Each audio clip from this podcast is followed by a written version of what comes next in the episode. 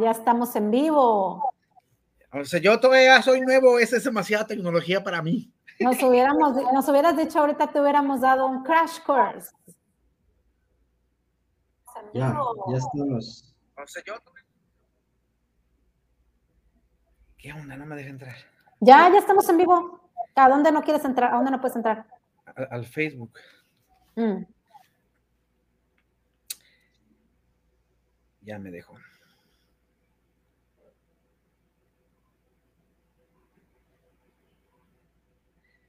Pues yo pienso lo mismo, Mau. Se me hace hasta tonto, pero ven. Cada quien son con su tontería. Ah, ya estamos en vivo. Yes.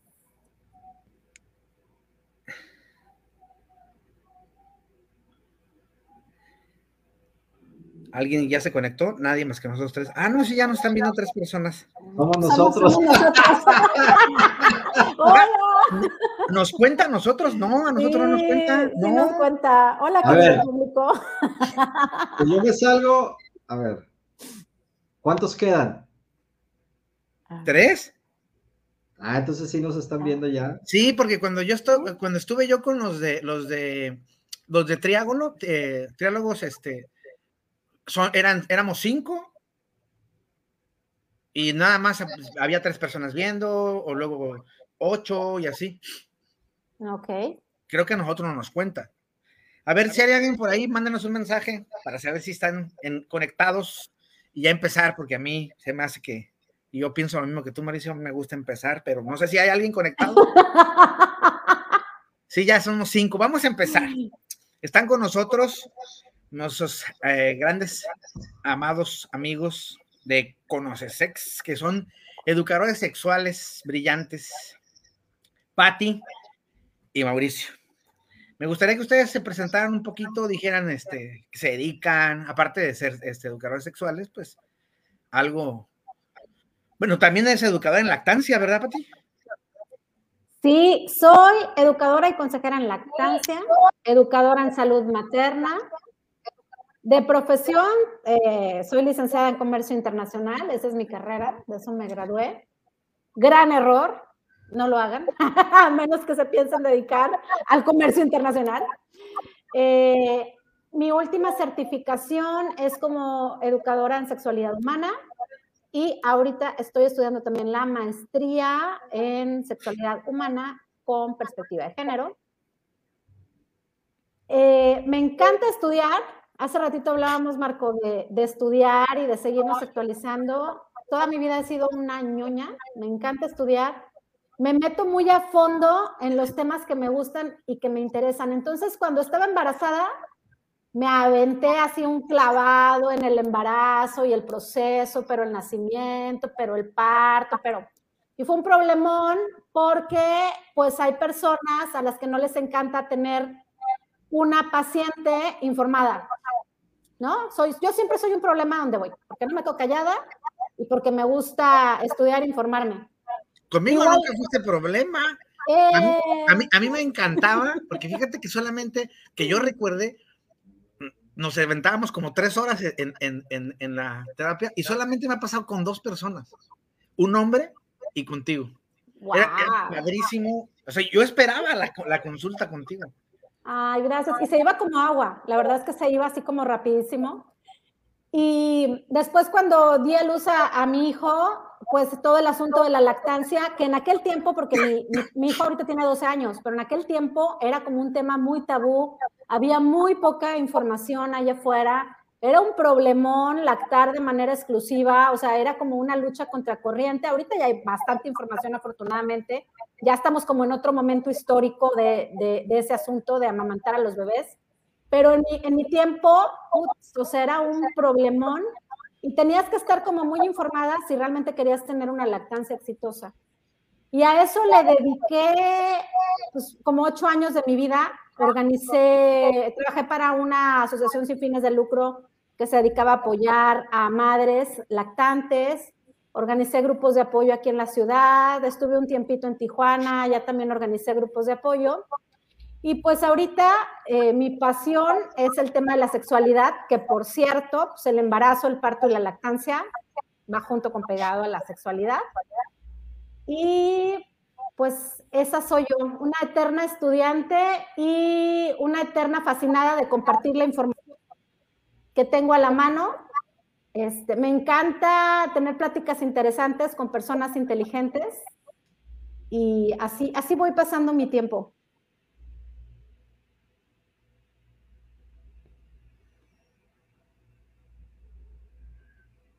¿Quién sigue, Mau? Bueno, yo. Bueno, mi nombre es Valentín Mauricio Moreno Franco, soy originario del Distrito Federal, ahora México. Egresé de la carrera de Administración Industrial del Instituto Politécnico Nacional. ¡Eres eh, del Poli! Soy del Poli de la Unidad Profesional Interdisciplinaria de Ingeniería y Ciencias Sociales y Administrativas, que se conoce como PIXA. Me pues durante muchos años estuve trabajando como eh, auxiliar financiero, de hecho tengo una especialidad en estrategias financieras. Después hice mi maestría en gestión de calidad, en lo que estuve trabajando alrededor de 18 años como, como, pues no podría decirlo como consultor de calidad, sino más bien como experto en calidad.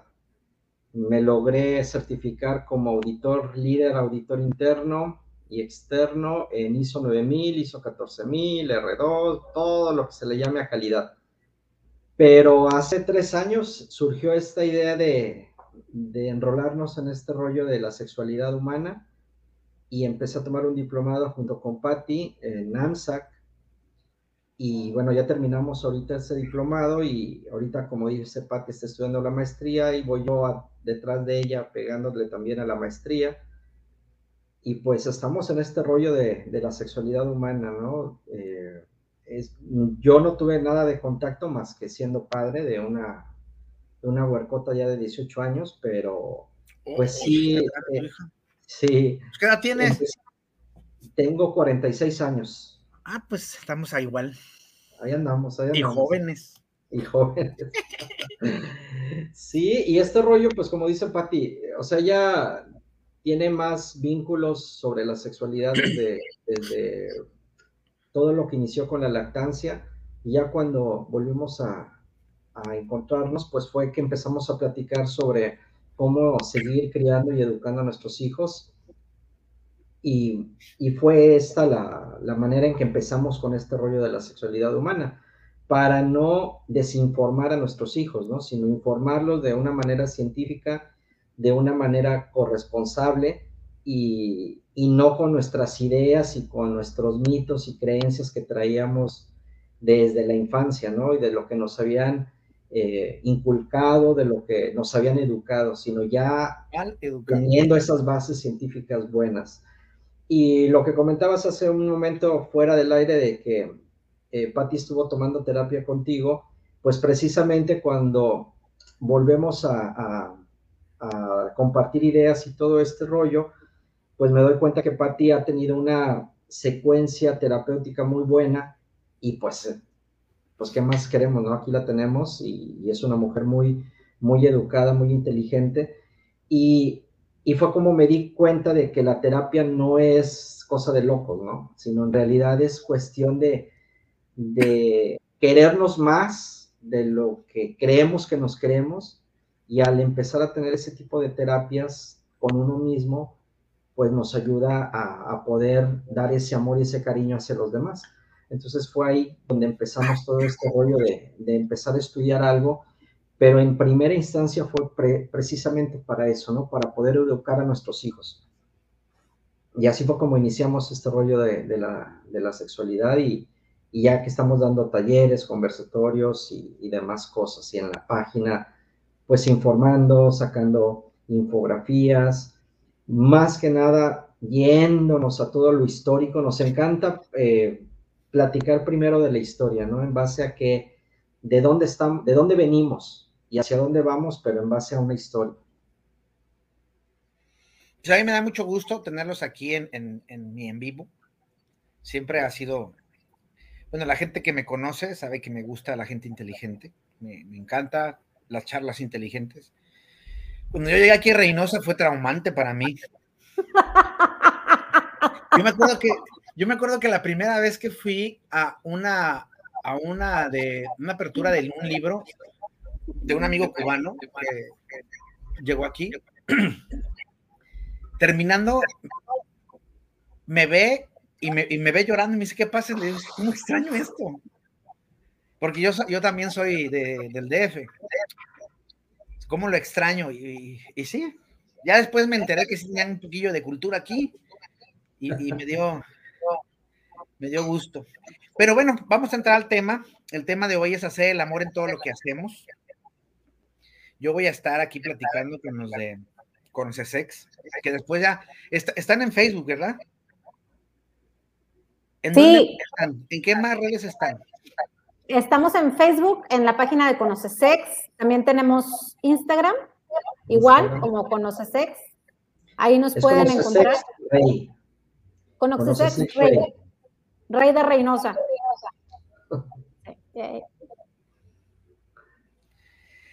Pero bueno, la primera pregunta que tenemos aquí es: ¿en qué pensamos cuando decimos hacer el amor? Si alguien tiene alguna pregunta, empiecen a preguntar. Aquí tenemos a los de Conoce Sex y van a, vamos a, vamos a exprimirlos, por favor. muy bien. es otra de las cosas que platicamos, ¿no? Las redes sociales es un, es un lugar muy padre, donde mucha gente, ahora con el COVID, pues, eh, hicieron amistades con algunas personas, pero no deja ser un lugar de mala información. Hay muchísimos payasos allá afuera dando información eh, tonta sobre, sobre cosas que son importantes. Y en este caso estamos hablando de, sexo y, género y sexualidades. Entonces es, es importante, eh, sobre todo los padres, tener la educación para poder llevar a los hijos, porque luego los hijos aprenden de sus iguales, que están igual de sonsos que ellos, y ahora ya he determinado casi el tema de masturbación, y hablo de las dos masturbaciones, de la masturbación de tanto de el hombre como de la mujer, y leía una psicóloga que decía que para nosotros es más fácil, para los hombres, hablar de masturbación con otro hombre. Yo dije, no es cierto. No. Las veces que hablamos de masturbación es en, forma de mofa, en forma de burla, en forma de morbo, pero no hablamos con una seriedad de entre adultos sobre eso. Entonces, ¿en qué pensamos cuando decimos hacer el amor? ¿Quién me dice? Yo quiero que los que nos están viendo ahorita, alguien opine, nos pongan en los comentarios, ustedes qué piensan cuando decimos hacer el amor, porque me gustaría saber, pues, qué piensa la audiencia al respecto, más allá de que demos nosotros nuestra opinión, pues sí me parece interesante como ver cómo está la idea con las personas que nos están viendo ahorita, porque si están sintonizando este en vivo, es porque les interesa el tema, canijones, o les llamó la atención cómo lo planteó Marco. Entonces, este es un intercambio, estamos aquí para darles información, pero también queremos interactuar con ustedes. Entonces, díganos, a ver, Marco, ¿ya alguien está comentando o, les da penita? Creo que usted está, creo que configurado para que ustedes también puedan ver los comentarios. ¿Sí? Yo me acuerdo que sí. no se ve todavía nada aquí, pero no sé si alguien esté comentando. Y yo veo que hay 12 personas conectadas, pero no alcanzo a ver. Nada más alcanzo a ver a una compañera por ahí, Adriana, Adriana Puente. Saludos. Pero no, no alcanzo a ver más personas que estén. Digo que es demasiada tecnología. Tecnología para mí. yo veo 11 personas conectadas, pero no sé si ya. Veo 12 personas conectadas. Está Todavía nadie comenta. García. Nada más nos están. O sea, nada más nos están mandando corazoncitos y likes, pero nadie quiere decir nada. Ahora resulta que les da vergüenza. Carlos Morales también está, acaba de llegar. Ajá. ¿En qué pensamos cuando, cuando pensamos en hacer el amor? Digan, digan. No importa. aquí, aquí no hay pues respuestas tontas, recuerden eso. No hay respuestas tontas. Hay tontos que no preguntan, pero no hay respuestas tontas. Toda respuesta es válida. Oye, pues a lo mejor les estamos, les estamos pidiendo demasiado y están muy fríos todavía, no están listos para decirnos nada. Yo, yo creo que sabes qué es lo que pasa, nos da tanto miedo hablar de esto. Como decía John Lennon, hacemos la guerra en público, pero el amor en privado, ¿no?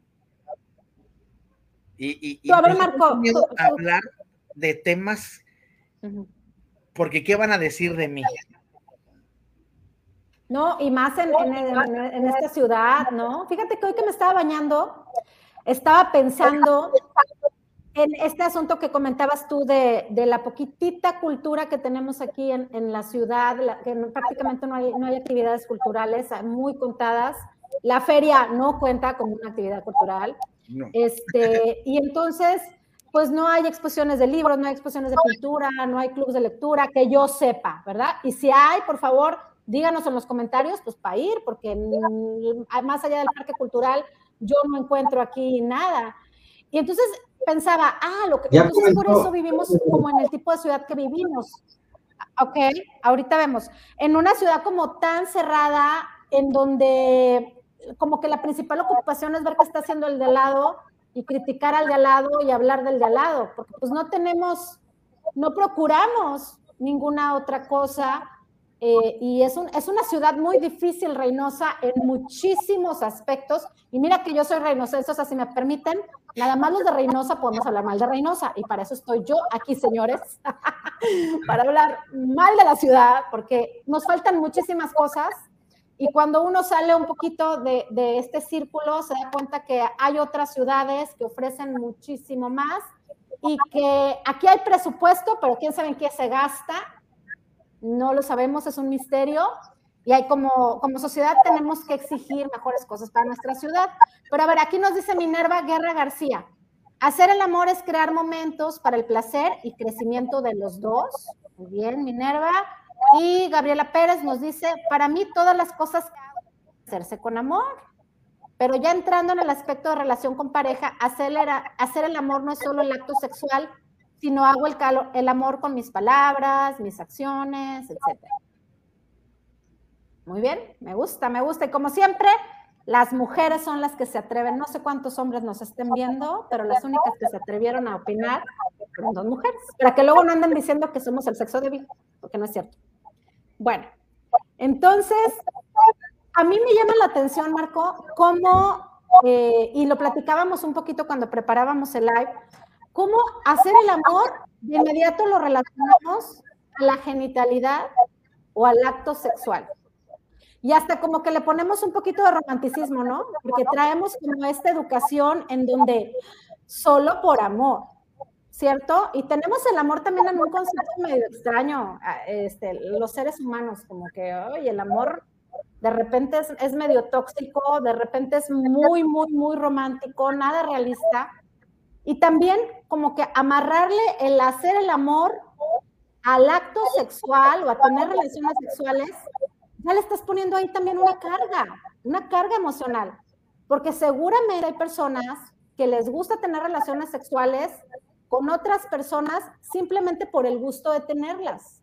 No necesariamente hay amor romántico ahí involucrado, un enamoramiento, un romanticismo, simplemente ahí hay un intercambio de, oye, yo quiero tener relaciones sexuales contigo, tú quieres tener relaciones sexuales conmigo, hay consentimiento, va. Y nada más nos vamos a ver para eso, y pues también es muy válido, ¿no?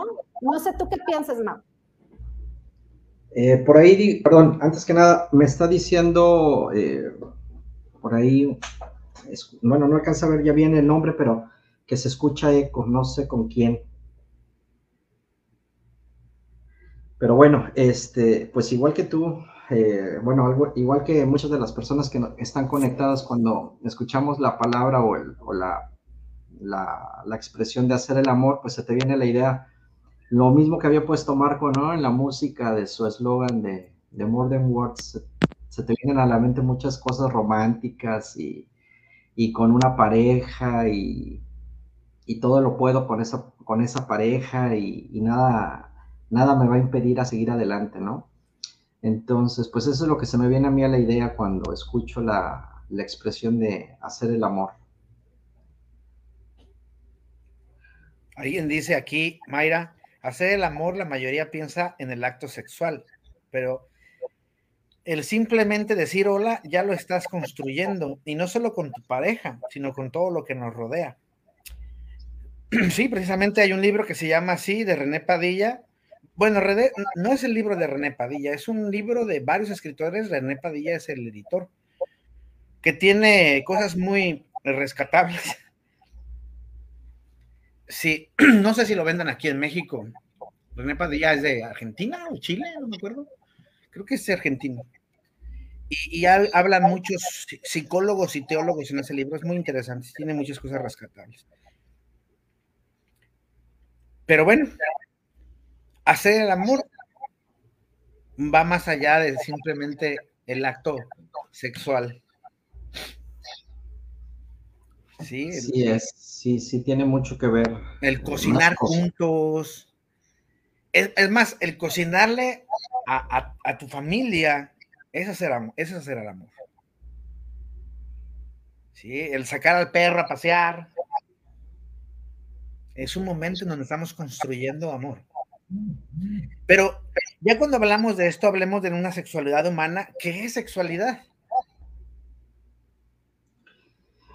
Pues precisamente eh, algo que comentábamos en un principio, eh, parte de, lo que nos, nos enseñaron y, bueno, ya lo agarramos como, como de faula en cada, cada conferencia o, conversatorio o taller que hacemos, nos vamos un poquito a la historia y tratamos siempre de, hacer esa base científica. Entonces sí les quiero hablar un poquito de, lo que es la, la, pues la sexualidad, pero en base a, a historia. Entonces, si nos vamos un poquito hacia atrás, pues la palabra sexualidad no aparece antes del siglo XIX. O sea, antes del siglo XIX no existía la palabra sexualidad. Todo se, denominaba como eh, carnalidad, fornicación, todo en cuanto a pecado, ¿no? Ahí la, ahora sí vamos a entrar un poquito, pero muy poquito a lo que es la religión y a, las, a, la, cuestión del, de los que estaban gobernando en ese entonces, ¿no?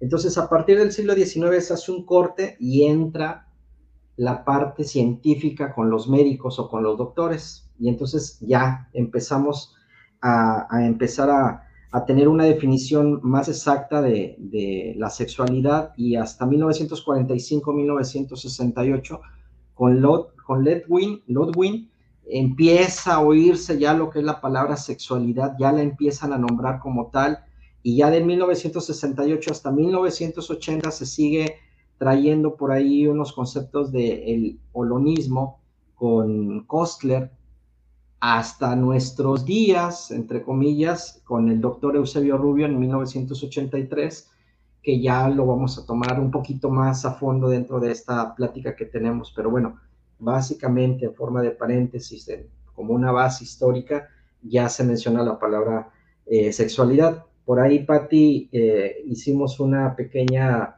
eh, un pequeño concepto para que se entienda un poquito más. Sí, me quité los audífonos porque no sé si yo la del eco.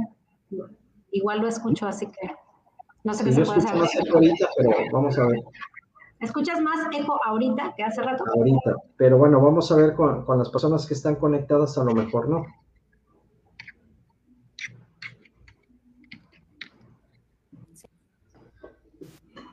Bueno, eh, entonces nos quedamos, nos quedamos, Pati, que nos ibas a dar un pequeño concepto de la palabra de, sexualidad ya en base a algo histórico. Sí, sí, sí, sí. Bueno, ya la base histórica ya, ya la pusiste tú, ¿no? Llegamos hasta el tiempo actual con el el modelo holónico del doctor Rubio, pero si hablamos de sexualidad, vamos a decir que la sexualidad es un aspecto de la personalidad del ser humano. Todos y todas tenemos sexualidad, desde que nacemos hasta que nos morimos. Y la sexualidad, quiero que quede así súper, súper claro a lo largo de, de esta conversación que vamos a tener con Marco, no es solo el erotismo y no es solo la genitalidad. Porque creo que hemos puesto tanto énfasis en, ese lado, que es un lado, un lado muy pequeño de la sexualidad, que eso es lo que nos trae mucha culpa, mucha vergüenza, mucho tabú y que es lo que nos impide hablar libremente de sexualidad, tanto con nuestros hijas e hijos, los que somos padres y madres, como con nuestros pares, como con la familia, como cuando estamos viendo una película y de repente aparece una escena de sexo y estamos con los papás o con alguien mayor o con la mamá y nos da una vergüenza y no sabemos ni dónde meternos. Como si no hubiéramos llegado a este mundo precisamente porque alguien tuvo relaciones sexuales. Un hombre y una mujer tuvieron relaciones sexuales y gracias a eso estamos aquí. Así de simple, sencillo y sin morbo. Entonces, de nuevo, recapitulando, por si les confundí, la sexualidad es un aspecto de la personalidad del ser humano inherente al ser. Todas y todos tenemos sexualidad desde que nacemos hasta que nos morimos. Ustedes trabajan la teoría de los solones, ¿verdad?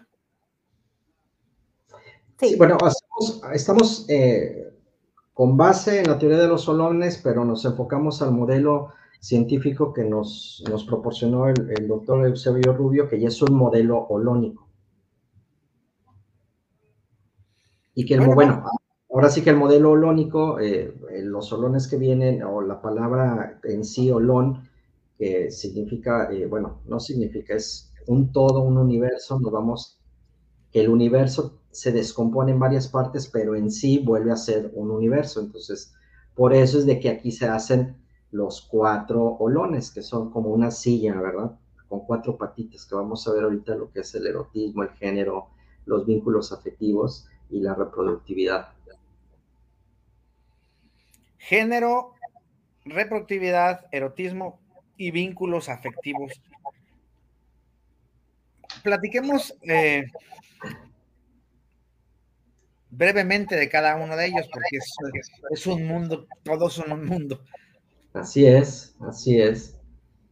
Pues empezamos con, podemos empezar con, hablando un poquito de género, ¿no? Cuando hablamos de género, bueno, ah, queremos también hacer otro paréntesis aquí, que cuando vamos a tocar el, el olón de género, pues también tenemos que saber en qué parte estamos, ¿no? Estamos en México, estamos en una cultura mexicana que se está eh, pues ahora sí que tiene muchas culturas, desde el judaísmo, eh, eh, los hebreos, los aztecas, los españoles, y en base a todo eso se, arma una cultura que es la que estamos viviendo ahorita, y en base a esa cultura vamos a tocar un poco lo que es el género. Entonces, pues cuando nace un niño, niñe o niña, como, como se dice ahorita, bueno, pues una niña cuando nace, ¿cómo nace? Pues nace con una vulva y cuando decimos que nació con el género femenino, pues lo primero que se nos viene a la mente pues es pues que le va a gustar el color rosa, que va a usar falda, que va a usar tacones, que va a usar maquillaje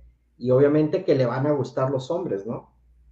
Y al igual que si nace un niño y nace con pene, pues que le va a gustar, pues le va a gustar las mujeres, le van a gustar eh, ser macho, tener muchas mujeres, beber, decir groserías, caminar todo bien acá, como se dice, bien machín, y le va a gustar el color azul, ¿no?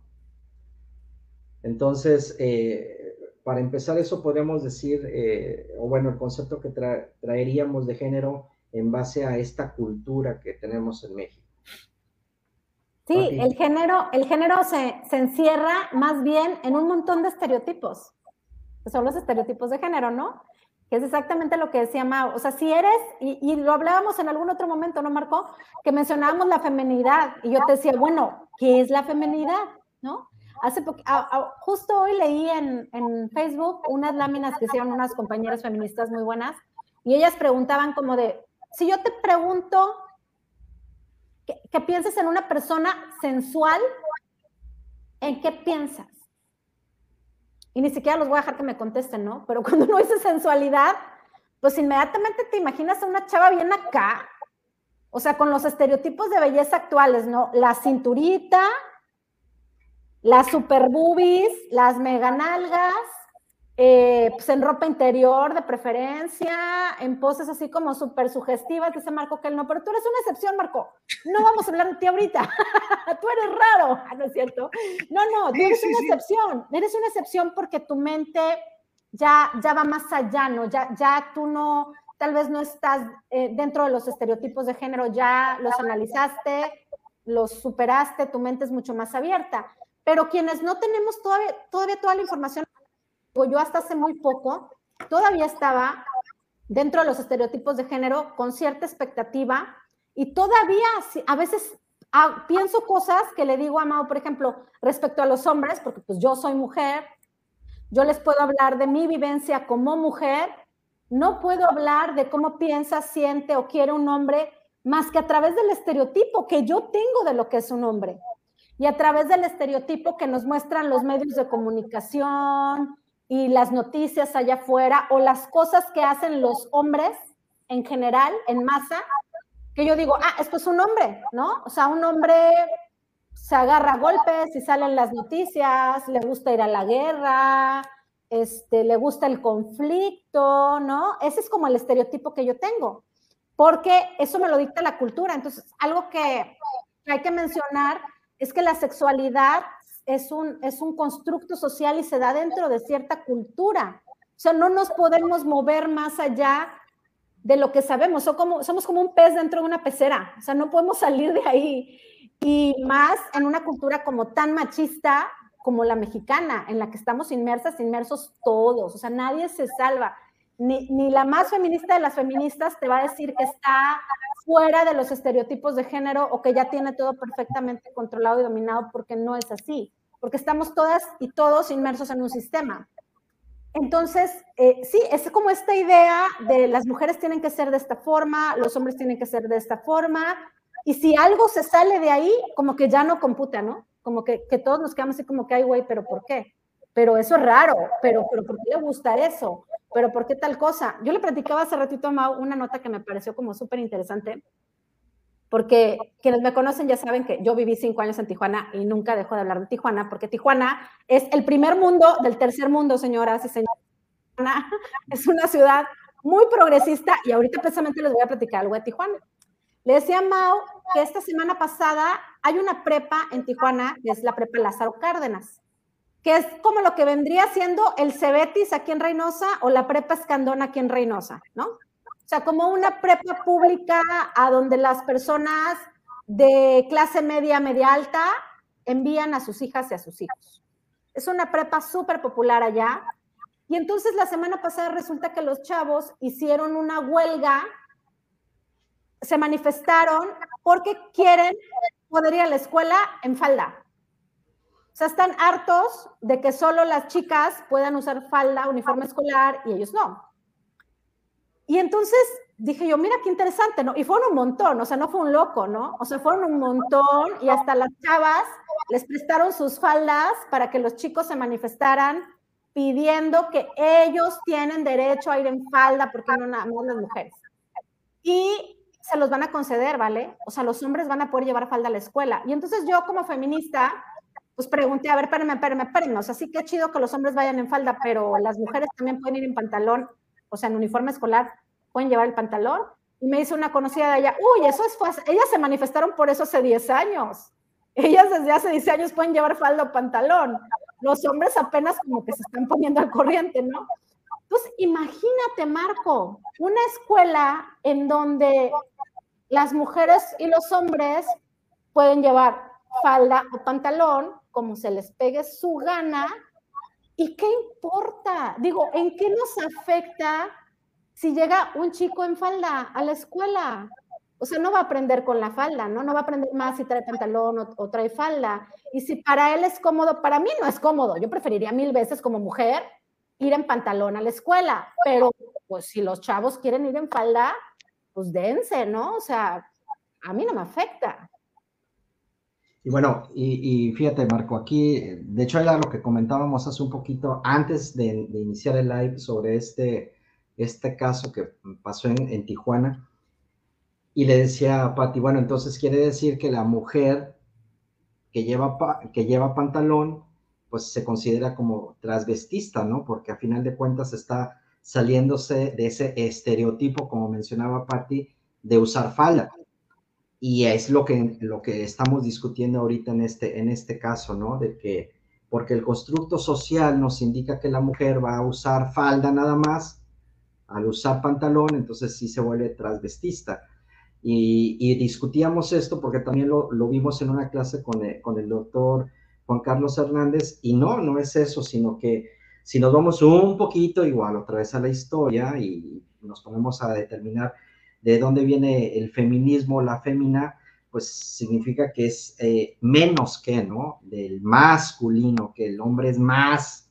Por lo tanto, el feminismo, la feminista sí puede llegar a usar falda o pantalón. ¿Por qué? Pues porque siempre va a estar por debajo del, del hombre. Pero, lo que bien decía Patti, si el hombre pretende, pretende usar falda, pues los demás hombres van a brincar, ¿no? Y les van a decir, oye, espérate, güey, o sea, ¿por qué te vas a atrever a usar falda? O sea, estás denigrándonos como hombres, nos estás haciendo menos que lo masculino. Y que, pues, volvemos a lo mismo, es un estereotipo de la sociedad y de la cultura en la que nos encontramos, como decía bien Pati ahorita, en una pecera aquí en México. Porque si ponemos el ejemplo que ya lo habíamos puesto anteriormente, si nos vamos a Irlanda, nos vamos por allá por, los, por las zonas nórdicas, pues allá el hombre que usa una falda, al contrario, es mucho más masculino que aquel hombre que utiliza un pantalón. Pero pues porque la cultura y el estereotipo es muy diferente allá a lo que vivimos aquí. Tiene que ver con la pues, historia también. Sí, entonces básicamente pues en el olón del, del, género es como lo queremos representar aquí para ir abriendo un poquito más pues e, e, este pues este tapuje, ¿no? Que tenemos nosotros como mexicanos y mexicanas eh, dentro de esta cultura. Sí, sí, sí. El pantalón se hace para poder correr más fácil en las Olimpiadas. Regularmente, en aquellos tiempos se usaba la túnica, que es una falda. La falda del hombre era de un color más oscuro que la falda de la mujer. Claro. Entonces tiene que ver con, las cosas, cómo fueron cambiando y cómo fueron deteriorándose a través del tiempo. Sí, fíjate que nos, decía nuestro maestro eh, Juan Carlos Hernández Meijuero que, por ejemplo, en Egipto, cuando estaba permitido que las mujeres y los hombres usaran maquillaje, pues, ¿cuál es el problema, no? O sea, no nos causaba shock ir por la calle y ver a hombres y mujeres maquillados, no pasa nada. Pero ahora sal a la calle y si llegas a ver a un hombre maquillado, ¿cómo nos quedamos todos y todas, no? Así como que, ¿qué onda con ese güey? Y más en una ciudad como Reynosa, donde nada más estamos viendo a ver quién se sale del cuadrito. Claro, fíjate, fíjate que, déjate platico una, una, historia, una anécdota que nos pasó. Estábamos en la zona rosa en la Ciudad de México y la zona rosa está, hay muchísimo gay, muchísimo. Entonces entramos con Mayra a, un Kentucky Fried Chicken, que debería llamarse más bien Kentucky Gay Chicken. Eran puras parejas de gays. Y cuando entramos, ella y yo, todos se nos quedaban viendo y yo me le acerqué a una persona y le dije, ¿así se siente? Y me dijo, sí. Wow. Porque nosotros éramos los raros ahí. Claro. Cuando yo, cuando yo trabajaba, bueno, no trabajaba, yo leía el tarot en, un café de aquí de Reynosa gratuito. A, mucha gente, un café este, con diversidad de género. A mucha gente se le hacía raro que yo fuera, porque yo soy buga para ellos, yo soy heterosexual completamente. Y yo le decía, es que me siento bien en un lugar en donde son libres de ser ustedes. Porque allá en el afuera, como la pecera dice que yo te, si yo soy gay, pero pues soy una persona pública, no puedo yo decir que soy gay, porque la sociedad no lo entiende. Entonces me consigo una pareja en donde públicamente puedo exhibirme como heterosexual, pero en lo privado soy completamente gay. Así es. Así es, así es. Y bueno, tocando lo que comentaba Patti de, la cultura y del, pintarnos o no pintarnos, igual, si nos vamos más atrás históricamente, ahorita que mencionabas eh, las Olimpiadas, nos vamos un poquito más atrás y nos ponemos a ver la historia y vemos que los maestros filosóficos como Platón, Aristóteles, todos ellos, los grandes maestros, pues ¿cómo eran? Pues traían sus caireles, ¿no? Su cabello largo. Era un signo de decir soy maestro. De hecho, Jesús de Nazaret nos los han, nos los han pintado y nos los, nos los colocan en los libros con caireles. ¿Por qué? Porque solamente los maestros podían traer ese cabello largo y esos caireles. Las mujeres tenían que cubrirse con una estola, con algo en la cabeza, porque obviamente traían el cabello largo, pero no eran maestras, porque en ese entonces la mujer no podía ser maestra. Y volvemos a esa eh, pecerita de nuestra cultura en la que vivimos en ese momento y es eh, eh, el género, cómo lo ven, si te sales de esa pecera o no te sales de esa pecera. Entonces, bueno, este es el primer vínculo que, estamos viendo y, podríamos brincarnos aquí al, al segundo olón, que es el del erotismo, que es a la que la mayoría de las personas les encanta lo que es el erotismo, ¿no? Y que ahorita cuando iniciamos este pequeño live, no pequeño, bueno, eso es grande porque ya tenemos déjame, personas conectadas. Y déjame un poquito. Este, sí había maestras filósofas, la mejor filósofa de aquellos tiempos se llama Hipitas y era una mujer. Pero el cristianismo le dio cuello. Sí, no, no quería tocar. No, y al final de cuentas, hay que tocarlo, hay que tocarlo. El cristianismo es la, el peor cáncer que le ha pasado. Y yo soy ministro, y como dijo Pati, tengo todo el derecho a decirlo, porque ah, soy ministro internacional, así. Adelante. es que el cristianismo es el peor cáncer que le ha pasado a la sociedad. Mira, es que al final de cuentas, la historia la escriben los ganadores. O sea, tenemos que estar muy conscientes de eso, Marco. Entonces, tú tienes más información porque tú te has dedicado a, estudiar muchísimo, este, textos que probablemente están hasta prohibidos, que estén ahí afuera para la humanidad en general. Y entonces la información que nosotros tenemos es limitada, ¿no? Y al final de cuentas, la historia está, es androcentrista, o sea, está basada en lo masculino. Por eso dice Mau, había grandes maestros, sí, pues, sabemos que en la historia ha habido grandes mujeres. Sin embargo, ¿dónde están? A la hora que vamos a la escuela, no nos hablan de ellas. Digo, si acaso de Sor Juana y con suerte, ¿no? Yo, por ejemplo, no sabía que Cleopatra era Cleopatra cuarta. O sea, la Cleopatra que conocemos, que está de nuevo completamente erotizada y sexualizada, y quién sabe, leí por ahí un, Ay, no, no, no. En un libro de sexualidad que tenemos, que también hay libros de sexualidad súper machistas. Y el dato que platicaban de Cleopatra era que le, había hecho sexo oral a no sé cuántos hombres, ¿no? Y yo, ¿es neta? O sea, pudiendo decir tantas cosas de Cleopatra, se les ocurre arrojar ese mendigo dato que ni siquiera sabemos si sea cierto. Entonces, ¿y qué era Cleopatra cuarta. Que quisiera?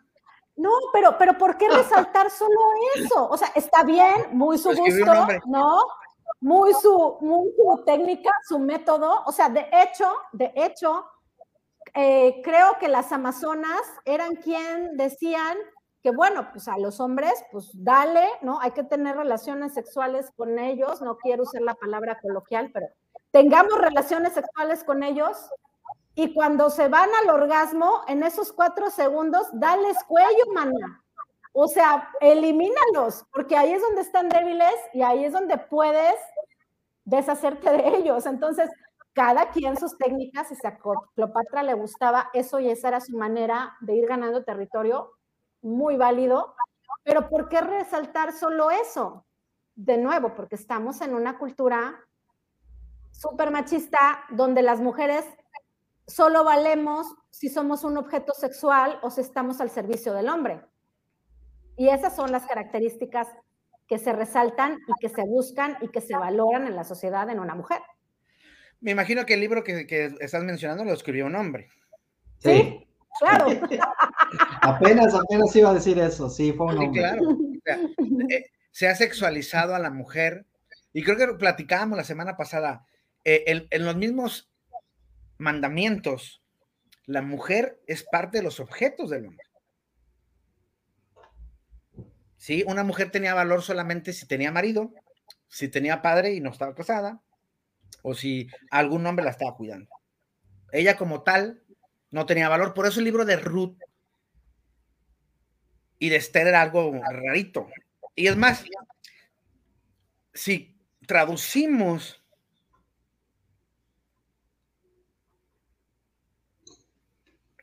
Cogelet, que es eh, Proverbios, mm, se creería que la quien escribió eso fue una mujer, no un hombre, porque la traducción es eh, la predicadora. Entonces, como tú dices, a lo mejor no, yo tengo más información que otra gente, o por no me ha dado miedo a lo mejor acercarme a eso, de, de sentarme y tener que quitarme mis estereotipos de ideas sonsas, ¿no? Sí, y eso que estás diciendo ahorita, Marco, es clave, porque cuando todas y todos, creo la mayoría de nosotros, crecimos bajo alguna religión, ¿no? No voy a decir marcas. Pero eh, estar en esa pecera de la religión es bien difícil salirte de ahí y atreverte a cuestionar cosas que te dijeron, esto lo tienes que creer por dogma y no te preguntes porque entonces no tienes fe. Si tú te preguntas, estás dudando de la fe y estás dudando de Dios y te vas a ir al infierno. Entonces, es súper difícil salirte de ahí y atreverte a cuestionar y someter las ideas como una prueba de veracidad, de veracidad y decir, a ver, ¿esto realmente si es así como me lo platicaron o no? Y de nuevo, la historia la escriben los ganadores y tenemos muy, muy, como muy corta la memoria histórica, ¿no? Porque me llama la atención que decías que las mujeres no tenían valor a menos que fueran parte, o sea, como estuvieran unidas a un hombre. Pero si vamos todavía más atrás, en su momento, las mujeres sí tuvieron valor, y las mujeres gobernaron, y las mujeres eran guerreras, y las mujeres eran sacerdotisas, y las mujeres este, enseñaban, y eran maestras de los maestros. Pero, ¿qué parte de esa historia ha llegado a nosotros? No existe, no existe. Tenemos esta idea de nuevo de que la mujer siempre ha estado supeditada al hombre y no ha sido siempre. O sea, fue a raíz del cristianismo. Seamos muy claros. Fíjate, fíjate que tocaste una cosa bien interesante. En, los textos eh, hebreos se dice que se tenía que matar a, los adivinos. No sé si alguna vez lo han leído. El, que, el que era un adivino o el que era una persona vidente tenía que ser muerta por, que estaba con otros dioses, ¿no? Pero lo chistoso es que no era cierto, eso, eso es una mentira. A quien se mataba era a las mujeres. A los hombres no. Porque la mujer es como las hierberas, ¿no? Gente política iba con ellos, le platicaban las cosas y la mujer tenía mucha información. Y había que anularla. Y por eso las ahorita que dices, había, había reinas, sí, sí, sí, había mucho poder. Eh, eh, es más, las, que sostuvieron el, todo el proceso de Jesús eh, de Nazaret fueron mujeres. Las del varo eran mujeres. Y la pareja de Jesús tenía varo. María de Magdala no era una prostituta, María de Magdala era una mujer que tenía algunos males, algunas enfermedades, y que Jesús curó y se hizo su pareja les guste o no les guste. Creo que platicamos eso, ¿no? El discípulo amado no es Juan. El discípulo amado era Clara. Sí. Pero bueno, ya, nos, ya tiramos para el monte y Mau nos quería decir de otro lon y lo pusimos a sí, de religión. No, estaba checando a ver qué, quiénes estaban escribiéndonos y preguntándonos algo. Bueno, bueno, si nos vamos ya otra vez a, a la otra patita de la silla, que es el olón del erotismo, pues aquí entran muchas cosas, ¿no? Nos, o sea, igual históricamente nos tenemos que ir, eh, pues, ¿qué es el erotismo, no? Eh, cuando hablamos de, y decimos erotismo, lo primero que se nos viene a la mente, pues, es estar en la cama con alguien, sea mujer, sea hombre, y meter y sacar y se acabó, ¿no? Ese es erotismo. Y dentro de este olón que, que nos maneja nuestro, nuestro maestro Eusebio, pues no, no es esto, sino qué son, o sea, cómo están involucrados esos cinco sentidos de nuestro ser al compartirlos con otra persona.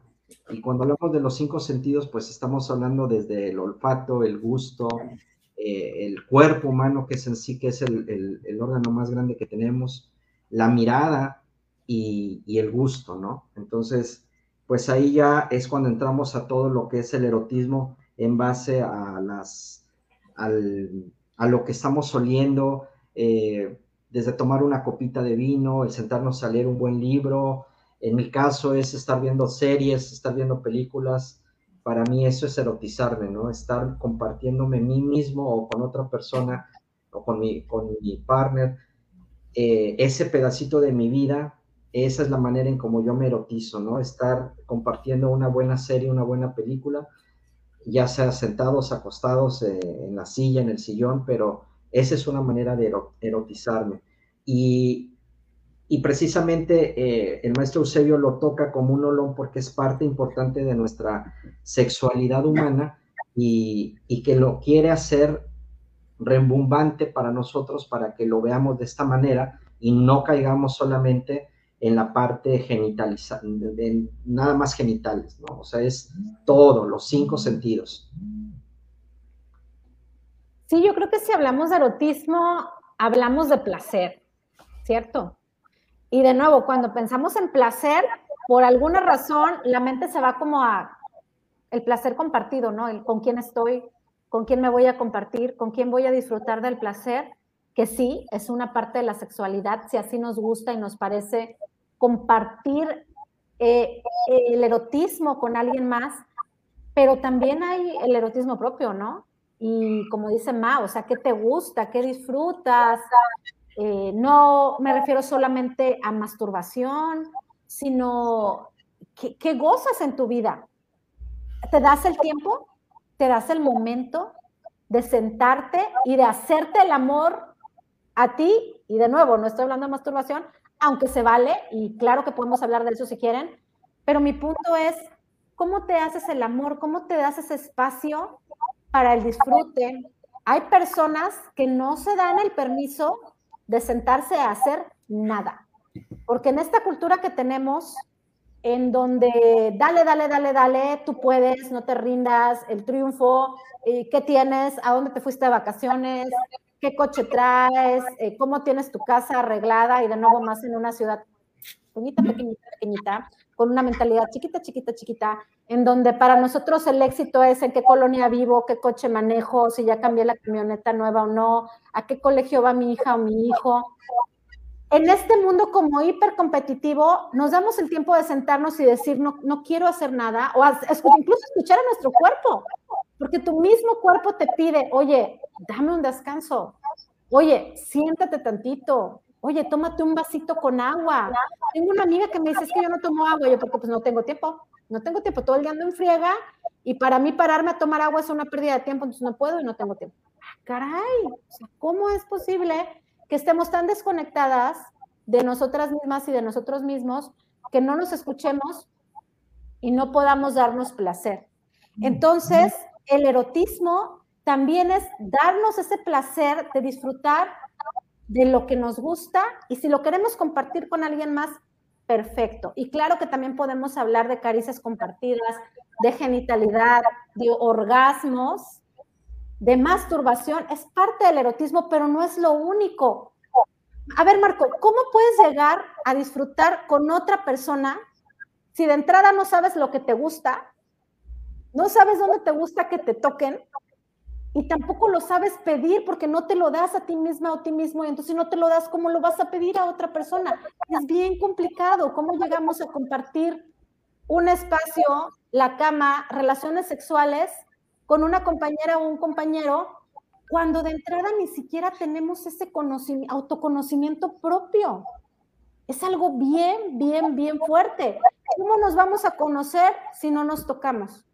¿Cómo nos vamos a tocar si toda la vida nos han dicho que es malo tocarnos?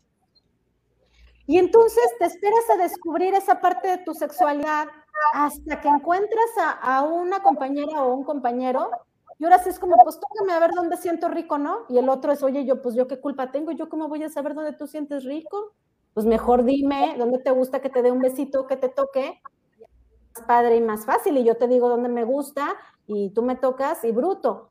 Pero ¿cómo llegamos hasta ese punto cuando toda la vida nos han dicho que es malo, que no te debes de tocar? Cuando a las adolescentes y a los adolescentes les tenemos súper condenada su vida sexual, súper prohibido todo, no te toques ahí, no dejes que te toquen mi hijita tampoco ahí porque ni Dios lo mande.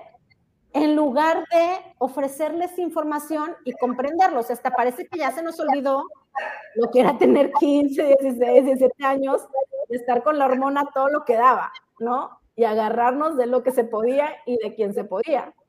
Entonces, no sé, Marco, o sea, tú dime cómo le hacemos, o sea, cómo llegamos a compartir este erotismo con alguien más cuando no nos damos el permiso de darnos ese placer propio. Tiene que ver con toda la mala información que tenemos y aparte con la mala autoestima que tenemos, ¿no? Yo le decía a mis alumnos de la FPC, lo máximo de la autoestima es cuando tú puedes salir del baño, verte en un espejo y decirte, estoy bien bueno, déjame, voy a cogerme. A ellos les da mucha risa. Le digo, es que en realidad no nos gusta o no, o le tememos a tocarnos. Y luego tenemos este asunto de, del macho, ¿no? De que entre más grande la tenga, es mejor. Y pues tristemente el clítoris está afuera, no adentro, así que... Y, algunos ni, ni, lo localizan. Una vez me decía, me decía un tipo, no, es que me la cogí, no, güey. Ella te cogió a ti. ¿Cuánto pudiste aguantar? La meseta de las mujeres muchas veces, si te toca una multiorgánica, chingón, porque nada más la tocas y ya se está viniendo. Pero la gran mayoría no es así. Entonces, es cierto, o sea, si nosotros no nos exploramos y si seguimos malinterpretando el erotismo pensando que es precisamente solamente sexo, y sexo con el otro, cuando no, también es contigo. E, e, ese tema que Mao me pidió de la masturbación es, muy interesante. Muy interesante. Y, bueno, otra vez, la iglesia se mete y rega el tepache, ¿no? Sí, para allá, para allá quería ir un poquito sobre la religión, ¿no? Y Patti lo comentó ahorita sobre el sentir culpa, el sentir que estamos dañándonos y que estamos eh, eh, rompiendo algo que nos habían estipulado. Y bueno, no me quiero meter mucho en este tema eh, en cuanto al poder porque sería otro live, ¿no? Que a lo mejor podríamos hacerlo un poquito más adelante para hablar de los poderes y los poderes que son ejercicios. De hecho, lo vamos a tocar nosotros en un taller que vamos a dar por ahí un comercial al final sí vamos a tocar y vamos a hablar un poco de estos poderes, porque pues los, los padres son los primeros que ejercen ese poder hacia los hijos en la niñez, en la adolescencia, en la juventud y todavía en la madurez, ¿no? Todavía habemos personas que osamos tener a nuestros padres o madre o padre nada más y lamentablemente, fíjate cómo lo estoy diciendo, madre o padre, ¿no? Que padre o madre significa esclavizar, eh, tener como esclavos y subyugar a, las personas. Por eso hay que decir mamá o papá, porque mamá o papá realmente son aquellos que cobijan, aquellos que están apadrinándonos y protegiéndonos. Pero bueno, me estoy yendo también al monte. Al final de cuentas, lo que les decía y lo que comentaba Pati también es sobre el mapa er, erótico que tenemos nosotros mismos. Si no, ponemos, no conocemos ese mapa erótico, pues no vamos a poder darnos hacia otra persona porque bien lo decía Pati, si me voy a acostar o me voy a sentar o me voy a parar y me voy a dejar que me toquen y ay, pues ahí como, como tú debes de saber que yo siento, pues no, ¿verdad?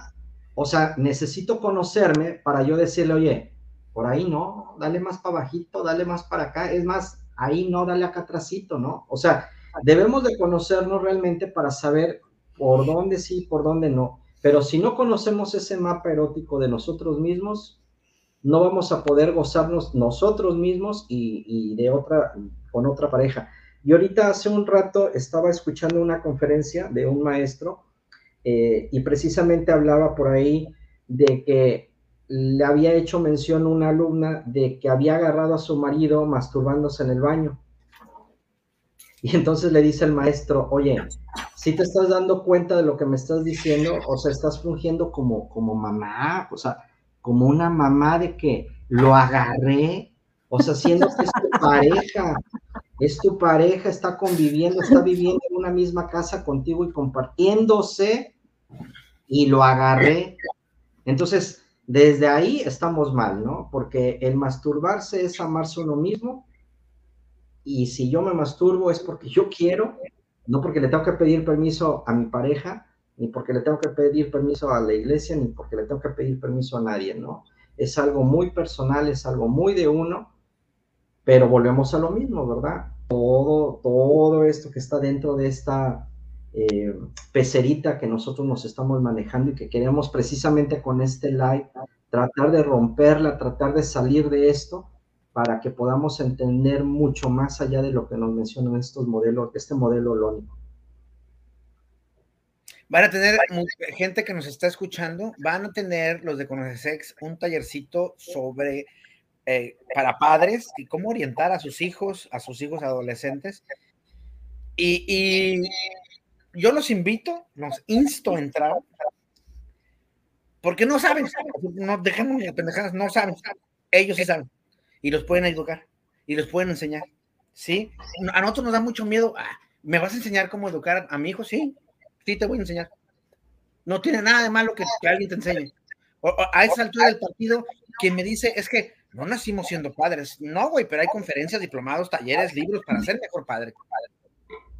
Que te dé hueva a estudiar, eso te Pero es por, tu, por el bien de tus hijos. No sé si vieron la película El Hoyo, acabo de sacar yo mi, mi, mi, nota sobre eso.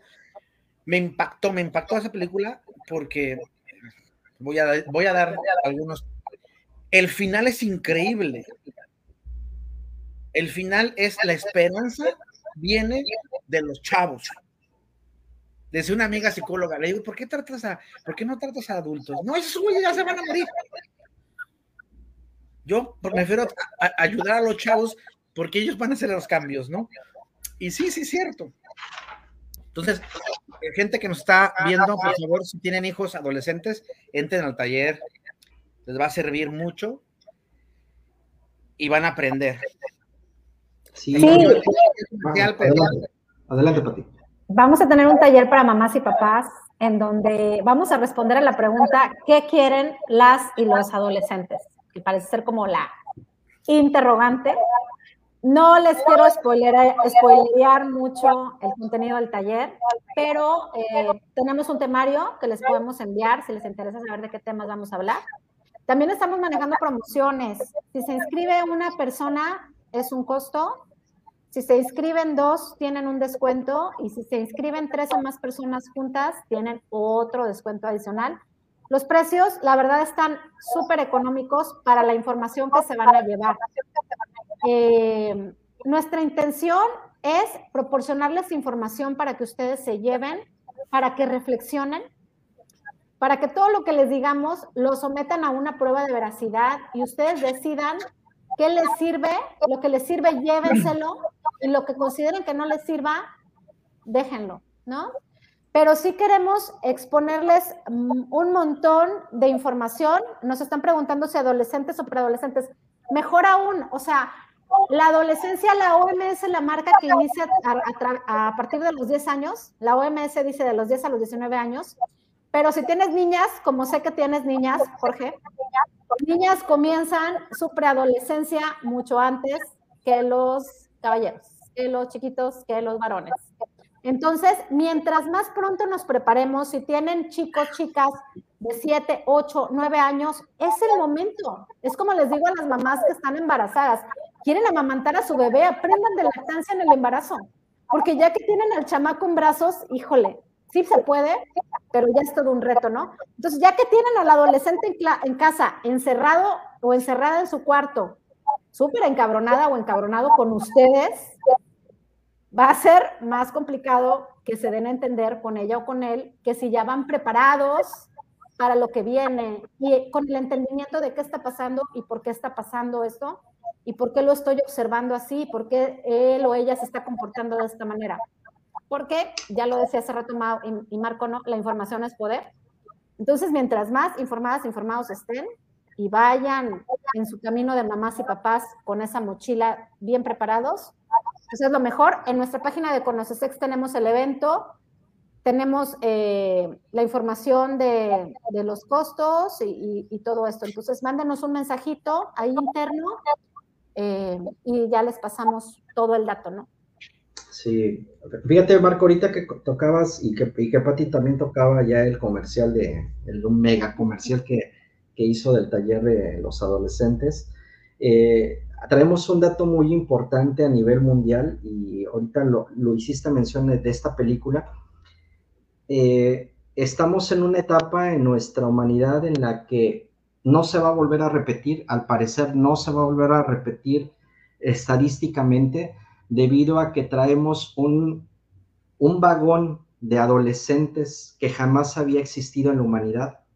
Esto existió por allá de la Segunda Guerra Mundial, donde murieron muchas personas adultas y se quedaron adolescentes y que fue cuando apareció la palabra adolescente, porque no existía.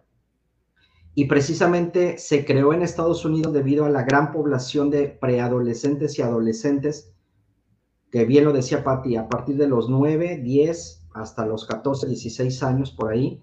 Pero bueno, les, eh, les hablo un poquito, haciendo referencia a la película. Traemos una magnitud de adolescentes que son aquellos que nos van a poder sacar de todo este rollo que traemos ahorita en la humanidad, de toda esta porquería que estamos viviendo. Y que si no nos educamos y que si no los ayudamos, si no les damos esas oportunidades, no los hacemos crecer, no los hacemos creer en sí mismos, pues nos va a llevar la tizna poblana, ¿no? O sea, esto no nos va a llevar a ningún lado. Entonces, nada más como un paréntesis, sí es algo muy fuerte, lo vamos a ver en el taller. Nada más se los dejo así como una pequeña este, probadita de este taller, pero sí vamos a traer números muy fuertes, números que les van a impactar, números que no nos estamos sacando de la manga, lo, está diciendo la ONU, la está diciendo la OMSE, y eh, pues inscríbanse, ¿no? Pero bueno, igual, ya volvemos a agarrar este, hacia, hacia el bosquecito y hacia por allá. Vámonos a regresar otra vez, ya vimos el primer olón, que fue el, el, olón eh, del género, ya vimos el segundo olón, que fue el del erotismo, que se abrió toda esta gama de, preguntas, no sé si por ahí tengas preguntas, Marco, yo no estoy viendo eh, a las personas, nada más por ahí alcanzo a ver algunas personas que se conectaron, eh, saludos a todos, Jorge, Jorge Herrera, Poncho, Poncho Eri, a Luis Bautista, a Joshua Saavedra, por allá, gracias por estarnos viendo y estarnos escuchando. Vámonos al tercer olón, que es el olón de la reproductividad, y que aquí cuando ya hablamos de reproductividad, lo primero que se nos viene a la mente, pues es el reproducirnos como seres humanos, ¿no? Que nos dicen que venimos a esta tierra a multiplicarnos, o creo que por ahí la madre iglesia es la que dice que hay que reproducirnos, ¿no? Pero Dentro de este olón vamos a ver que no. Eh, eh, el olón de la reproductividad no significa, y, y otra vez, meternos a esta eh, pecerita de reproducirnos como seres humanos, sino podemos vivir la reproductividad de muchas formas, de muchas maneras, desde pensar en la adopción, pensar en cómo me reproduzco yo como ser humano y puedo aportar algo a la humanidad en algo que yo soy experto. Si soy experto en hablar, doy conferencias. Si soy experto en mis manos como médico, puedo hacer esa reproductividad en aportar algo a la humanidad y no nada más en la reproducción, ¿no? Entonces, ahí empezamos con el, eh, el olón de la reproductividad. Yo quiero mandarle saludos a las mujeres porque el Mao, como hombre, nada más saluda. Es el único que vi. ¿Te fijaste cómo eres? Ya ves el pacto patriarcal que representas. Mira, yo voy a saludar a Mayra, voy a saludar a Gaby, voy a saludar a Paola. Jesús también nos está viendo. Entonces, amigas, están representadas aquí, manténganse tranquilas. Hay dos hombres aquí a mi lado, pero no importa, compañeras. Aquí estamos en la lucha. Mira, Danelli, Danelli, Estela. Mira, Estela también está diciendo hola. Eh, sí, algo bien, bien interesante de este olón, Marco, que hace rato que platicábamos y que te decía que pues el parto, la lactancia, el embarazo son parte de la sexualidad, entran en el olón de la reproductividad. Pero fíjate que sí tenemos esta idea como reproductividad, a fuerzas tienes que ser mamá o papá. Y no es así. De hecho, Oye, estas nuevas generaciones que vienen tienen muy, muy, muy claro que muchas y muchos de ellos no quieren ser madres ni padres, ¿eh? O sea, está, a mí me parece un ejercicio muy interesante, eh, les respeto mucho sus ideas, me da un poco de pendiente como qué les hemos enseñado de la maternidad y la paternidad que no la quieren ejercer. O sea, están en su libre derecho de hacer o no hacer lo que gusten. Pero sí me pongo un poquito a pensar como que qué ejemplo les hemos dado que no tienen absolutamente nada de ganas de ser ni, ni madres ni padres, pero bueno, se vale. Y entonces la reproductividad la podemos también explorar a través de qué le doy yo a la sociedad como persona. ¿Qué ofrezco yo al mundo? La reproductividad también puede ser mi trabajo, si hago el amor a la hora de hacer mi trabajo y lo hago bien hecho y lo disfruto. Y si no me da placer mi trabajo y lo hago nada más por cumplir y porque no hay otra y porque pues sí me gusta que me caiga dinerito en mi cuenta, ¿a quién no? Entonces, pues a lo mejor puedo ejercer mi reproductividad a través de algún hobby que tenga, que si disfrute, a través del trabajo comunitario, de lo que aporto a mi comunidad, a mi colonia, a mi familia, eh, a, mis, a, mis, compañeras y compañeros, a mis pares. Entonces, la reproductividad es bastante amplia y la podemos ver eh, de maneras muy diferentes y todas y todos la podemos ejercer, no nada más los que son mamás o papás. Así es, y bien comentaba Patti, ¿no? Que ahorita los adolescentes o jóvenes ya no quieren tener hijos y que volvemos a, otra vez al pasado. A mí me encanta irme al pasado, irme a, una línea eh, historial, histórica, y, vemos que la reproductividad siempre se ha visto eh, detenida o controlada por, por lo que decía Marco, que no quiero decir, pero por la iglesia. Eh, si nos vamos a tiempos antaños, pues a partir del, siglo V, pues ahí es donde empiezan a, espérame, espérame, o sea, no te estés reproduciendo porque vas a sobrepoblar, no hay cómo darles de comer, y ahí es donde la iglesia empieza a entrar y empieza a decir que es pecado el reproducirse si no estás dentro de un matrimonio, eh, y empiezan a ver más cosas, ¿verdad? Eh, ya nos vamos a 1968, 1969, cuando empiezan las peleas entre los liberales y los conservadores, y que aquí entra otra vez en la religión, que a final de cuentas la reproductividad se va a ver muy involucrada con, con los conservadores, el por qué eh, sí te reproduces, el por qué no te reproduces, y, empieza a, hacernos hincapié en que, espérame, yo controlo, gobierno controla, no controlas tú como persona, no controlas tú como, como ser inteligente, independiente, sino yo gobierno, soy el que te voy a dar permiso de la reproductividad. Y precisamente este olón se abre con el, doctor Eusebio de que no, o sea, no nada más es eso, bien lo decía Pati, es qué puedo aportar yo ante la humanidad, no viéndome como el, la maternidad y el embarazo y el nacimiento, sino qué puedo otorgar yo con esa productividad que yo mismo estoy ejerciendo con mi persona y con mis conocimientos, con mis emociones y con todo lo que tengo.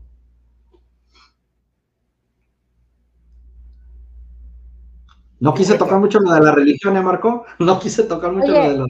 Esto, este momento es inédito. Dejamos a Marco sin palabras. Marco, estoy espantada. ¿Estamos bien o estamos mal? No, sí, sí, sí, es, padre, pero es, que es eso, ¿no? ¿Cómo, ¿Cómo se ve, cómo ve la sociedad? La reproductividad.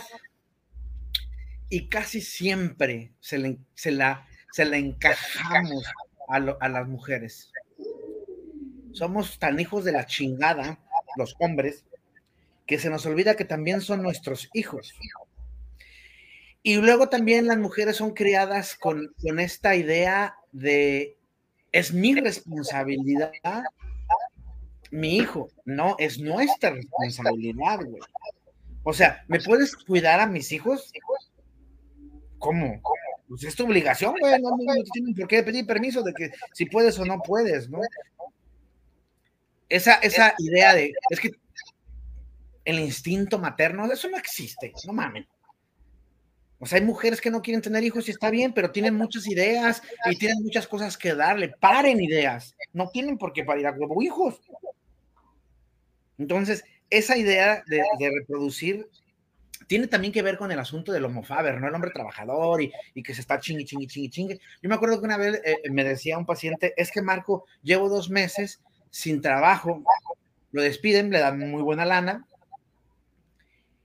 y no estoy produciendo. Y cómo me reí, le dije, pinche idea pendeja de, o el hombre trabajador, ¿no? De que tengo que estar generando dinero para reproducir, para producir algo. Le digo, no, güey, la paz se produce, la tranquilidad se produce, el estar en, en, en bonanza se produce. Tenemos muy malos conceptos de, de, de, cosas, ¿no? Como, es que tienes que salir de tu zona de confort, pero ¿por qué? Si estoy a toda madre aquí, ¿por qué chicos tengo que salir de mi zona de confort para estar en una zona que no voy a estar a gusto? Entonces, sí, la reproductividad tiene que ver con eso, no nada más con tener hijos. Y después de tener hijos, aventárselo a la mujer, que ella los críe. No, y es que ahí es donde nos damos cuenta que los solones eh, se interseccionan, porque estamos hablando de estereotipos de género. O sea, el pensar, por ejemplo, en el, instinto materno, en que la crianza solo compete a las mujeres, que lógicamente digo, pues ya nos toca el embarazo, el parto y la lactancia, ni para dónde hacernos, comadres, es una realidad biológica, pero sí lo ideal sería que si tenemos un compañero con quien compartir la crianza, pues que el compañero le entre, ¿no? Porque es muy fácil como que, uy, cambiar un pañal, guácala. No, pues a mí me fascina, compa. No sabes cómo me encanta limpiar caca. O sea, en mi descripción de mujer dice, yo amo limpiar la caca de los bebés. O sea, no. Pero si no hay ayude... Perdón, yo le decía a la mamá de, de mis hijos, es que es caca sagrada, por eso la limpio. es caca sagrada, es de mis hijos y por eso la limpio sin ningún Oye, pero fíjate, o sea, sí hay una invitación aquí hacia los caballeros a que rompan con sus estereotipos de género, porque yo me quejaba amargamente en mi perfil de Facebook que le he proporcionado información sobre el taller como a unas 30 personas más o menos, ¿no? Y por decir 30 personas me refiero a 30 mujeres porque absolutamente ningún hombre preguntó por el taller. O sea, no sé si no son padres, no sé Bueno, ya Jorge lo hizo, defendiéndolo. Ya, ya, ya lo defiendo. Otros dos, Jorge. espérame, otros dos este, conocidos, porque estuve despotricando yo en mi muro, que cómo era posible que los hombres se mantuvieran en la periferia de la crianza. Porque es muy cómodo irte sentado en el carrito de atrás y dejar que alguien más te jale. ¿Sale? Y los traumas a los hijos los creamos por partes iguales, las mamás y los papás, porque nadie nos salvamos, o sea, no hay mamás ni papás perfectos. Yo siempre digo, todos nuestros hijos van a ir a dar a terapia si tienen la fortuna de ir a terapia. Por muy fregones o fregonas que creamos que, se, que somos, algo nos va a fallar. Algo le vamos a dar al chamaco de más o de menos, invariablemente.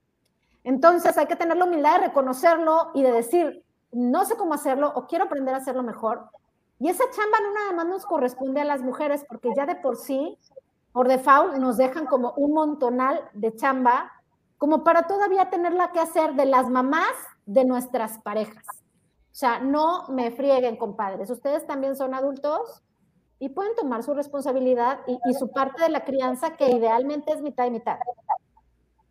Dice una amiga feminista de Marcela, decía, es que ese dicho de detrás de un gran hombre hay una gran mujer, bien, yo volteé cuando me dijo eso, pero eso es muy machista, dice, no, están bien pendejos y se, a cada rato se tropiezan, no tienen que estarlos empujando, ah, cómo me reí cuando me dijo, pero es cierto, es cierto lo que tú dices, ¿no? Ah, desgraciadamente, y, y, yo por ahí tengo en una de las felicitaciones del 10 de mayo, reclamándole a las mujeres que tienen hijos como pareja, no chinguen. No, no, no, no. O sea, a mí el 10 de mayo me aterra porque sale todo lo, lo cursi que odio de la vida. Salen todos los estereotipos. O sea, de entrada la, idea, y ahí tengo luego una charla sobre la maternidad que di el año pasado que les voy a compartir. Porque ser madres a las mujeres nos pasa a fregar. O sea, de por sí ya estamos en desventaja en un sistema patriarcal como el nuestro. Y al ser mamás nos ponemos todavía en un escalón más abajo, mucho más abajo, que las mujeres que deciden no ser madres. O sea, estamos todavía en, mucha más desventaja. Y el 10 de mayo sale todo el cochambre que tenemos como sociedad, como con esta idea que las madres son abnegadas. Madres eh, nos sentamos a la mesa al final que todos los demás, que las madres somos las que nos toca desvelarnos si el chamaco está enfermo, que las madres somos, agárrense, chofer, enfermera, psicóloga, cocinera, maestra y aparte mamá de la pareja, ¿eh? Porque los hombres presumen a sus esposas de esta manera el 10 de mayo. Gracias por ser la gran mujer que eres, por ser la chofer, la, la, la, la, la, la, la las 20 mil cosas que le dejan a la doña encima. Y aparte por cuidarme a mí también. Ay, no friegues, compa. ¿Cuántos años tienes? Se cuidan los menores de edad, no a los mayores, ya basta. Una vez, una vez se enojaron conmigo porque me dijeron, ¿ya felicitaste a, a, a tu esposa? ¿De qué? Es el Día de las Madres, pero no es mi mamá, le dije. No, pero de todas maneras te dio hijo, pues que, que lo feliciten mis hijos, yo por qué chingada voy a felicitar.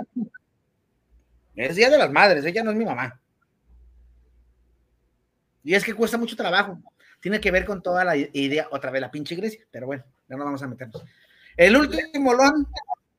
El último lon, bueno, bueno, nos vamos a, lo que son los vínculos afectivos o afectos, como también se menciona dentro de este, de esta, de esta teoría y, que nos menciona el doctor Eusebio Rubio. Y aquí quería hacer hincapié en lo que es la matea. A lo mejor por ahí no se les no la han oído hablar así como tal, como matea, ¿verdad? Pero matea son el sinónimo de varias palabras, que la primera pues es la, el miedo, el afecto, la tristeza, el enojo y la alegría. Y a final de cuentas, ¿qué son estos? Pues emociones. Entonces, si no consideramos estas emociones, no podemos adentrarnos en lo que son los vínculos afectivos. Y aquí dentro de los vínculos afectivos, pues ya eh, volvemos a lo mismo aunque es independiente de los otros tres olores, es parte de la sexualidad y la tenemos que considerar dentro de esta sexualidad, porque sin ellos no vamos a poder encerrar este globito que es la sexualidad. Entonces, pues aquí, eh, con estas emociones, pues nos van a hacer tener esos lazos y esos, eh, no quiero decir vínculos, pero son lazos que tenemos con las personas que nos rodean, sean, sean hijos, sean hijas, sean hijes, sean tíos, tías, hermanos, hermanas. Eh, y quiero hacer hincapié por ahí de lo que comentaba Patti de la palabra compañero, que igual me, encanta, me, gusta mucho, eh, después de escuchar muchas pláticas con el doctor este, Juan Carlos Hernández, eh, que él siempre se va las palabras etimológicas y a la historia. Y bueno, el compañero es en latín companere, que a final de cuentas se, se va a nuestros días como compañero y es aquella persona con quien comparto el pan, ¿no? El decir compañero es aquel que comparto el pan, no es, eh, y lo menciona, yo sé que Patti lo menciona como compañero y no como esposo, porque esposo pues son, igual si nos vamos a la, al término griego, pues esposo pues son grilletes, esposas, ¿no? Es, al decir mi esposa es aquella que la tengo con esposas, con grilletes, o esposo, aquel que está con grilletes. Entonces, al decir compañero, compañera, pues es aquel con, quien comparto el pan. Y cuando tenemos esa palabra en nuestra mente, pues ya se, se hace un vínculo más fuerte, ¿no? Porque no es quien me está subyugando, sino aquel con quien puedo compartir todo lo que hemos estado viendo, mi reproductividad, mi erotismo, mi género como lo estoy viviendo en este momento.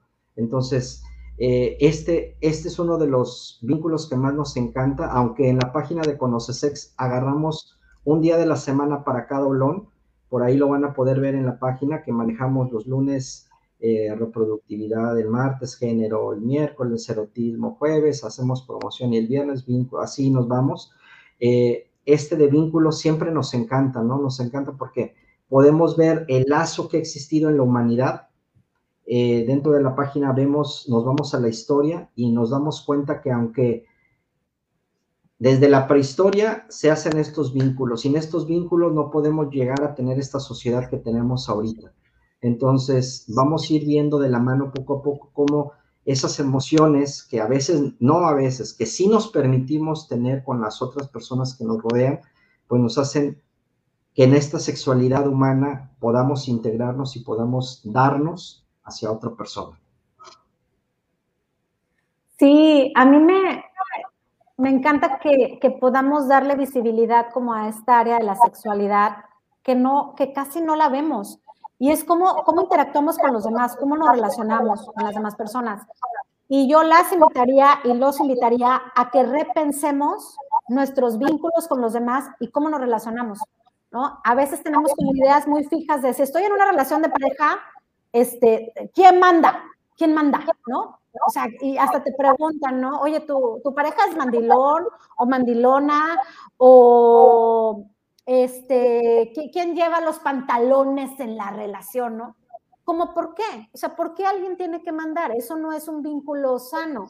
De igual forma, esta idea que de repente tenemos las mamás y los papás de que, ah, es que es como es mi hijo, así que es de mi propiedad, y yo le voy a decir qué tiene que hacer y por dónde se tiene que ir. Y como comentaba hace rato Mau, incluso los papás y las mamás de hijos ya adultos que todavía quieren mandar, controlar, eh, dar instrucciones de cómo tienes que vivir tu vida y cómo lo tienes que hacer para darles gusto a ellas o a ellos. Entonces, eh, igual en las relaciones de amistad, ¿no? A veces ciertos juegos de poder que se dan ahí, eh, repensemos nuestros vínculos, seamos responsables, ejercemos la corresponsabilidad. Marco, tú hace, hace poquito despotricaste respecto a la responsabilidad afectiva, y te vi por ahí, me gustó tu opinión, y creo que, que debe de existir una corresponsabilidad, o sea, no podemos pedir lo que no estamos dando y también tenemos que ser muy sensibles tanto con mis necesidades como las necesidades de la otra persona que tiene un vínculo conmigo y tratar de llegar a un punto medio en la medida de lo posible, siempre que se pueda, porque mis necesidades no son más importantes que las de mi compañero o que las de mi hija o mi hijo o que las de mi amiga. ¿no? Entonces, idealmente, seamos corresponsables y lleguemos a ese punto medio en donde podamos tener una muy buena relación con las y los demás. Sí, y como comentaba aquí Pati, Marco, eh, quiero cerrar un poquito ya para irnos al cierre, eh, cuando habla de que estamos hablando de los vínculos, de los acuerdos, ¿no? Que era algo que queríamos tocar, aunque sea un poquito, que también vamos a tener un curso adicional por allá de los acuerdos, eh, el acuerdo es muy importante. Yo como, ahora sí que como, como máster en, calidad y, me encanta hacer instrucciones de proceso y criticarlas y ver si están bien hechas o no, pues aquí cuando iniciamos una relación hacemos, y yo siempre les digo a las personas con las que comparto mi vida, hagan una instrucción de trabajo con su pareja, creen acuerdos, redáctenlos, ya sea en papel, o en una plática y digan, oye, ahorita en este momento en el que nos encontramos con nuestro erotismo, con nuestro género que estamos viviendo, eh, podemos hacer una carta de proceso y podemos hacer qué es lo que nos gusta y qué no nos gusta, hacia dónde vamos y hacia dónde no queremos ir. Y no quiere decir que esta carta de proceso se va a quedar así o ese acuerdo.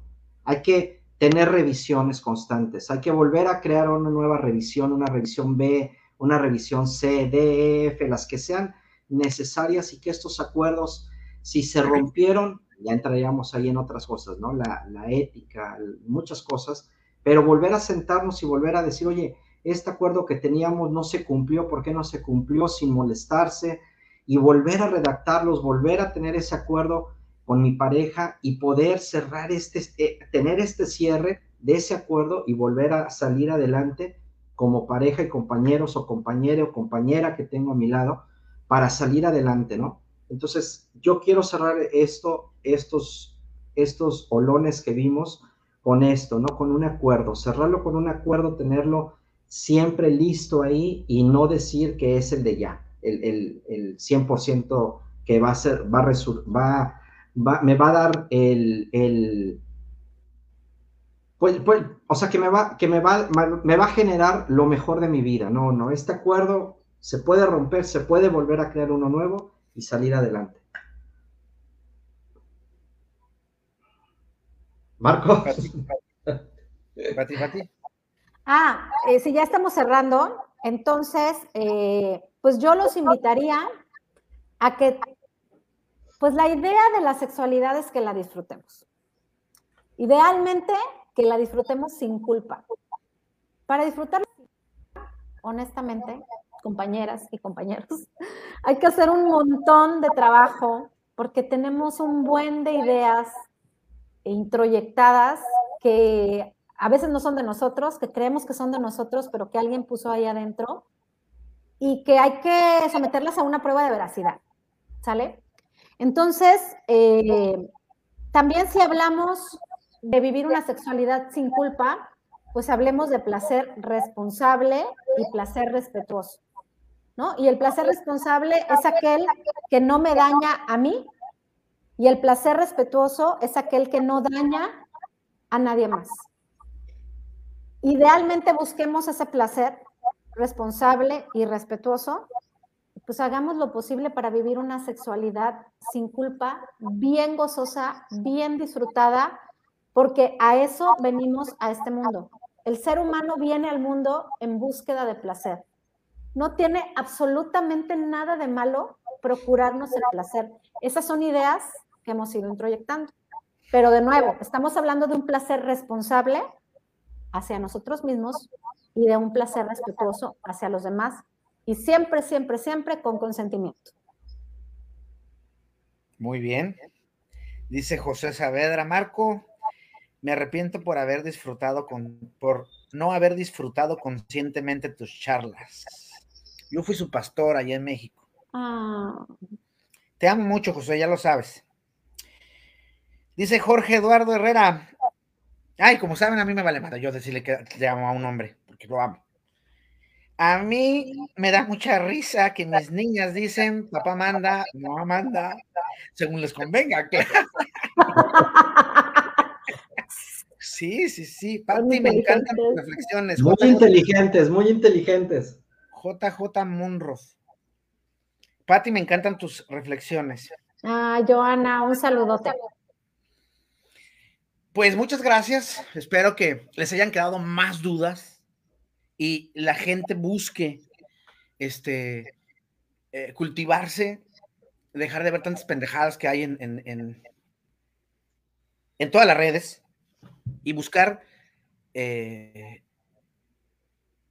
una crianza, si lo quiere llamar así, para, para uno, para empezar, para poder reproducirlo a otros y otras. Y es difícil, lo sé, es difícil porque es quitarte estereotipos, es quitarte prejuicios, es quitarte miedos, es tener que ir en contra de muchas situaciones. No se preocupen, no se van al infierno, el infierno no existe, no está en el texto sagrado, yo soy traductor bíblico y les puedo decir que no existe en el texto bíblico. La mala traducción que se hizo San Jerónimo no creo que lo haya hecho con la idea de, ah, los voy a chingar. No, se le ocurrió traducirlo así, pero no sabía que iba a joder a la humanidad. No, y aparte, que lo dice. ¿Perdón? Perdón, Marco, ahorita que hablabas de San Jerónimo, era disléxico. Sí, fíjate, eh, no soy el único que lo piensa. Yo no sé por qué eh, muchos pastores y muchos este, sacerdotes no lo dicen, pero sí, la religión cristiana o la religión católica está basada en el miedo. Pero en, YouTube hay un adventista español que dice que te enseña en dos minutos por qué el infierno no existe, según el texto bíblico, que también es teólogo, y es adventista, no es presbiteriano como yo.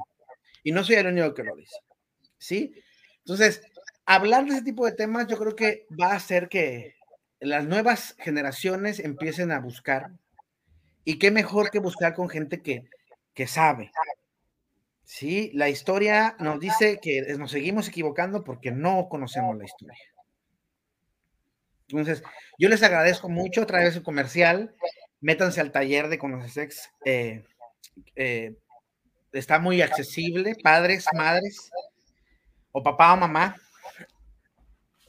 Eh, y me dio mucho gusto tenerlos aquí, este, conmigo, con nosotros con nosotras. Este, ojalá no sea la última vez que nos veamos. El próximo en vivo voy a hablar de ansiedad y, ataques de pánico. La gente los confunde mucho. Y voy a dar, este, mira, yo tengo un problema con este asunto de las patologías. Cuando yo doy patología en, en la escuela, regularmente le digo, yo no creo en las patologías. Creo en la neurodivergencia, gente que hace y tiene otra capacidad pero nosotros los enfermamos diciéndoles eh, patos que quiere decir enfermedad, ¿no? Entonces, eso es lo que vamos a hablar el martes, igual normal. ¿Y ustedes tienen su taller qué día? El próximo viernes y sábado, viernes primero, y sábado 2 de abril, de 8 a 10 de la noche, hora centro de, de México. de Reynosa. No, o sea, no, no. Reynosa es a las, a las, sería a las 7, ¿no? 7, porque siete, vamos sí, adelantados. Ajá. Sí. No, hombre, el desmadre que se hacen, pero bueno. Ya sé, maldita sea, ya que lo quiten, pero bueno. Eh, bueno les mando un abrazote a ambos, se les ama y gracias por rescatar eh, esta ciudad, porque bien o mal, la estamos rescatando en los que nos dedicamos y buscamos tener mejor charla para poder hacer crecer mejor a la gente. Entonces, ¿cuánto, los costos están en? Están ahí en, en, la página, es, si no me equivoco, a ver, Mau, si no, corrígeme, 350 por una persona, 280 si se inscriben dos o más personas juntas, no, dos personas juntas, y 230 si se inscriben tres o más personas juntas. Por las dos, o sea, por los dos, es un taller por las cuatro horas, por los dos días, ¿sale? O sea, viernes y sábado es, el, es una sola cuota. Eh, y sí, pues digo, acudan, acudan, eh, tenemos mucha información para ustedes y si acaso nos preguntan algo que no sabemos, lo investigamos, no pasa nada. Tampoco tenemos todas las respuestas en la mano, pero sí nos encanta buscarlas, ¿no? Si no las tenemos, nos encanta buscarlas o que las encontremos juntas y juntos, aún mejor. Claro. Fíjate, ahorita me comprometo con ustedes porque están ustedes apenas viendo las certificaciones. En yo certificarles el taller ese, eh, sus cuatro horas a la gente que entre y necesite la certificación, con mucho gusto les, les presto mis certificaciones porque sé que lo que van a decir es muy bueno. Ay, gracias, Marco. Sí, y sería como invitarlos a todos y a todas a que sean facilitadores de su bienestar y del bienestar de los demás. Y eso es lo que queremos ser Mau y yo en Conoce Sex, ser facilitadores del bienestar y para eso estamos aquí. Y vayamos juntos y juntas en el camino, ¿no? Descubriendo y encontrando otras respuestas. Y vamos a crear un mundo, vamos a abrir esa pecera y a crear un mundo en donde muchos mundos diferentes quepan y no haya problema, porque ningún mundo es exactamente igual al otro. Está bien. En donde todas y todas quepamos. Un abrazo a toda la gente que nos vio. También les mandamos un abrazo. Gracias. Y esperemos la información les haya servido. Es muy poco tiempo para todo lo que se puede decir, pero gracias por acompañarnos y esperemos que no sea la última vez que nos veamos. Gracias, Marco. Energías cósmicas para todos. Bye. Finalizamos.